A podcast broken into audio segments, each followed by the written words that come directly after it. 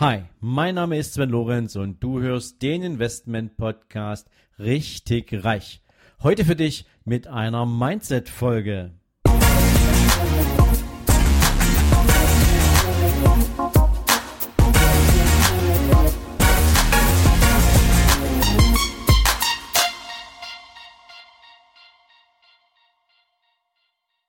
Hallo und herzlich willkommen zu einer neuen Folge von deinem Investment Podcast Richtig Reich.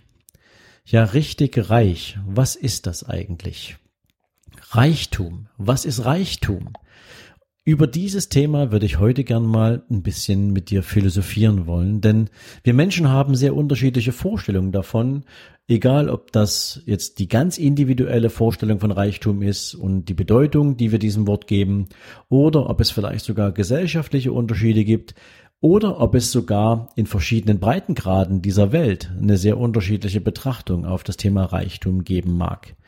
Wenn man die einschlägige Literatur bemüht, dann findet man zum Thema Reichtum sowas wie es beschreibt den Überfluss an geistigen oder gegenständlichen Werten. Ja, also gegenständliche Werte, das ist uns ja weitestgehend bekannt. Geistige Werte, das wird dann schon wieder spannend. Da kommen wir aber später nochmal drauf. Prinzipiell, wenn man Reichtum global betrachtet oder mit dem Blick von oben aus einer Adlerperspektive, dann beschreibt doch Reichtum eigentlich auch Emotionen. Denn egal in welcher Dimension wir uns bewegen, ähm, ob das Gesundheit, Wissen, ähm, monetärer Reichtum ist, aus diesem Reichtum entsteht ja auch ein Gefühl. Und dieses Gefühl kann verschiedene Facetten haben. Ähm, und häufig beschreiben wir damit auch Glücksgefühle, ähm, Glückseligkeit. Wir beschreiben damit Weisheit, eben auch Erfüllung in irgendetwas zu finden.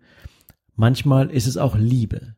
Also wie auch immer wir Reichtum bezeichnen, er hat so unterschiedliche Facetten, ähm, dass es eigentlich nicht wirklich ausreicht, ihn mit geistigen oder gegenständlichen Werten zu beschreiben. Wenn wir uns zum Beispiel jemanden anschauen wie den Dalai Lama, der Dalai Lama gibt überhaupt nichts auf weltliche Werte. Er ist überhaupt nicht interessiert an wirtschaftlichen Vorteilen, an, an monetärem Besitz, an, an, an Geld, an, an, an, an Schmuck oder an Statussymbolen. Für ihn besteht Reichtum in der Reinheit seines Geistes, in der Qualität seiner Gedanken. Für ihn besteht Reichtum darin, in der Meditation die nächste Ebene erreichen zu können, um eine geistige Vollkommenheit anzustreben. Für den, der jetzt Reichtum mit Geld verbindet, ist das quasi eine völlig abwegige Vorstellung, ja. Oder wenn du dir Menschen betrachtest, die krank sind, die richtig krank sind, übel krank, ähm, worin würde denn für die Reichtum bestehen? Würde nicht Reichtum für Menschen in dieser Weise bestehen, morgens aufstehen zu können und zu sagen, ich bin gesund? Ich kann mein Leben leben, ich kann mein Leben in die eigenen Hände nehmen, ich kann in Unabhängigkeit meinen Tag gestalten. Also auch hier hat Reichtum eine völlig andere Bedeutung, ja. Reichtum kann aber auch etwas mit der Qualität der Menschen zu tun haben, mit denen wir uns umgeben. Wenn du mal dran denkst, was es bedeutet, wenn jemand sagt, dieser Mensch hat mein Leben bereichert, da steckt reich ja mit im Wort und beschreibt eigentlich, dass ohne diesen Menschen im eigenen Umfeld das Leben vielleicht nicht so attraktiv, so interessant, so spannend wäre, wie es mit diesem Menschen im eigenen Lebensumfeld ist. Also auch hier kriegt Reichtum eine völlig andere Bedeutung. Ja, Reichtum basiert auf dem ursprünglich gotischen Wort Reich. Und Reichs hat was damit zu tun, wenn man es richtig übersetzt, dass es Macht bedeutet, mächtig sein bedeutet. Wenn man es in die substantive Form bringen will, dann hat es natürlich auch was mit Obrigkeit, mit Herrschertum zu tun. Und jetzt wird's richtig spannend. Wenn wir jetzt mal dieses alte Sprichwort hernehmen und sagen, Wissen ist Macht. Jetzt haben wir gerade gelernt, dass Reichtum dem Begriff Macht aus dem Gotischen entspricht. Also ist Macht gleich Reichtum. Jetzt können wir hergehen und sagen, was ist denn, wenn Wissen Macht ist? dann ist das geballte Wissen dieser Welt Reichtum. Und jetzt bringe ich mal so ein bisschen die Analogie ins Spiel. Stellt euch mal vor, es gibt eine ganze Menge mystische Sagen rund um die Bibliothek von Alexandria. Ich weiß nicht, wer sich damit beschäftigt hat. Die Bibliothek von Alexandria, so sagt man zumindestens, hat über 70.000 Schriftrollen beinhaltet mit dem gesammelten Wissen der Welt. Und diese ist bis zum heutigen Tage nicht auffindbar. Das heißt, die Bibliothek von Alexandria hat einen ungemeinen Wissensschatz, den sie birgt, der bis heute nicht gehoben ist. Jetzt kann man allerdings sagen, und so Schatzjäger dieser Welt äh, beschreiben es ja auch immer, wenn man diese Bibliothek finden würde, die Bibliothek von Alexandria, dann wäre es ein riesiger Schatz, der unermesslichen Reichtum verspricht. Und hier schließt sich dann wieder der Kreis, ja. Wissen was viele tausend Jahre vor uns angesammelt wurde, ist nicht mehr verfügbar. Was wäre, wenn wir dieses Wissen jetzt wieder heraufholen könnten, wenn wir plötzlich Zugang zu dieser Bibliothek bekämen, was für eine Bereicherung in unserer Sicht auf die Zeiten von damals hätte es denn? Was haben die Menschen schon gesehen, was vielleicht heute eine Wiederholung darstellt? Wenn du dran denkst, die Maya-Kalender und was es sonst noch so für alte äh, Zivilisationen gegeben hat, deren Blick in die Zukunft, deren Erwartungshaltung sich heute gegebenenfalls auch immer mal wiederholt hat. Wie sehr hatten Menschen damals eigentlich auch schon eine Verwertbarkeit von Wissen für sich so vorgenommen, dass es eine Transformation in die Zukunft geben konnte. Wie haben die das aber angestellt? Wie haben die das gemacht? Was waren eigentlich die, die Grundlagen, auf denen sie ihr Wissen in die Zukunft transferiert haben und daraus eine Entwicklung abgeleitet haben? Natürlich sind nicht alle Dinge eingetreten, die man vorausgesagt hat. Ähm, es ist auch immer eine Interpretationsfrage, wie zum Beispiel 2012, als eigentlich nach dem Maya-Kalender das Ende der Welt äh, passieren sollte. Ähm, das ist nicht eingetreten, aber viele Dinge, die auf dem Weg bis 2012 passiert sind, ähm, wurden laut dem Maya-Kalender interpretiert. Und das ist natürlich auch wieder wissenstechnischer Reichtum, den wir hier haben. Und insofern ist es natürlich in unserer heutigen Gesellschaft schwierig, Reichtum in all seinen Möglichkeiten auch zu erfassen. Denn das Problem, was wir in unserer westlichen Welt haben, ist, alles das, was mentalen Reichtum ausmacht, können wir nicht wiegen, wir können ihn nicht messen, wir können ihn nicht zählen und demzufolge verschwindet er in seiner Wertigkeit.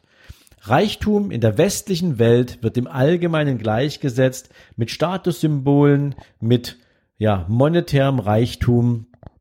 Und wenn man ganz ehrlich ist, wenn man Reichtum nur auf dieses Thema beschränkt, ist man dann nicht eigentlich eher arm dran? Bleibt nicht irgendwie immer auch die Frage nach der anderen Seite des Reichtums? Sind wir eigentlich glücklich mit nur monetärem Reichtum? Ist es erstrebenswert, nur viel Geld zu haben, aber eine Disbalance in unserem Leben?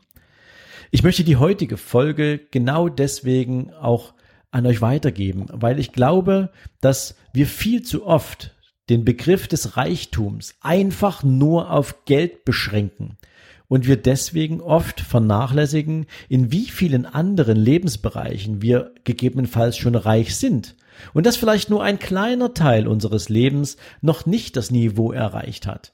Und denk mal, was die Macht von Mindset eigentlich bedeutet. Jeder, der ein positives Mindset hat, hat die unnachahmliche und einzigartige Chance, dieses Mindset auf alle Lebensbereiche anzuwenden. Und wenn du eben jemand bist, der sagt, ich bin in der Art und Weise, wie ich meine sportlichen Erfolge angefangen habe, ähm, besonders ja gut aufgestellt, weil ich eben erfolgsorientiert denke. Und du kannst das übertragen in einen wirtschaftlichen Erfolg deines Unternehmens oder indem du meinetwegen ja ein besonderes Wissen aneignest, dann hast du das Thema Reichtum in seiner Gänze erkannt. Denn ich glaube einfach, in unseren aktuellen Lebenssituationen ist es wichtig in der täglichen Wahrnehmung unserer Aktivitäten, unseres Umfelds, dass wir eine Balance finden. Eine Balance aus lebenswerten Momenten. Und die haben eine unterschiedliche Beziehung zum Thema Reichtum.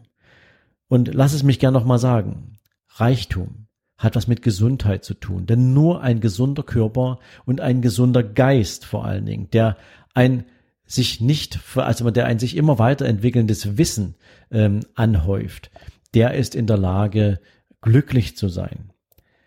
Aber auch ein gesunder Körper bietet die Grundlage, sich auch am Ende besonderen Strapazen und Belastungen auszusetzen, die häufig auch was mit persönlicher, physischer und geistischer Entwicklung zu tun haben. Ja, und auch Reichtum in Bezug auf Liebe, auf Familie, auf dein Umfeld, auf das, was es für dich bedeutet, Gebogenheit zu spüren.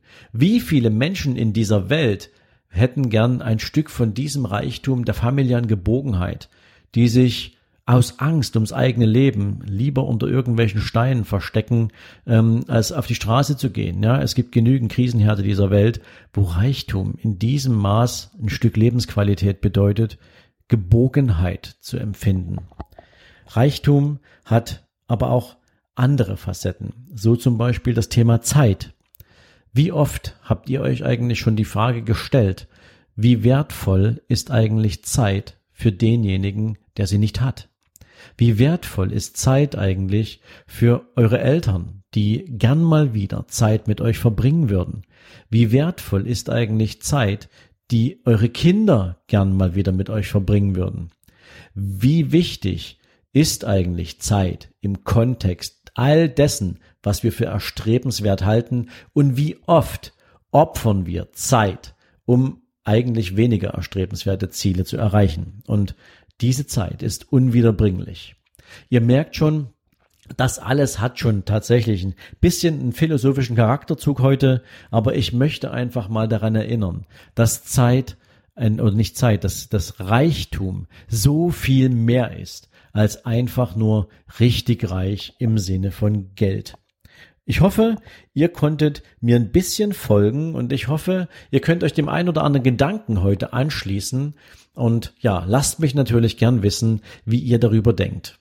Wie ihr das machen könnt, wisst ihr und hört ihr gleich nochmal am Ende dieser Folge.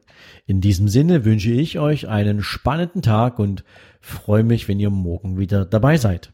Ciao, ciao. So, wenn dir diese Folge gefallen hat, dann freue ich mich natürlich, wenn du mir auf iTunes eine Bewertung gibst. Im besten Fall natürlich fünf Sterne und noch besser wäre es, wenn du mir mit einer kleinen Rezension dalässt, wie du meinen Podcast findest, was du dir vielleicht für die Zukunft noch von meinem Podcast wünschst, welche Ideen du hättest, um den Podcast noch besser zu machen. Also rundrum eine kleine Info von dir, die nicht nur mir hilft, den Podcast weiterzuentwickeln, sondern natürlich auch all den anderen, die sich an Bewertungen und Rezensionen orientieren, einen guten Blick dafür gibt, sich diesen Podcast ebenfalls zu abonnieren. Dafür jetzt schon mal ganz, ganz herzlichen Dank an dich und jetzt natürlich dir einen wundervollen Tag. Bis dann, ciao, ciao.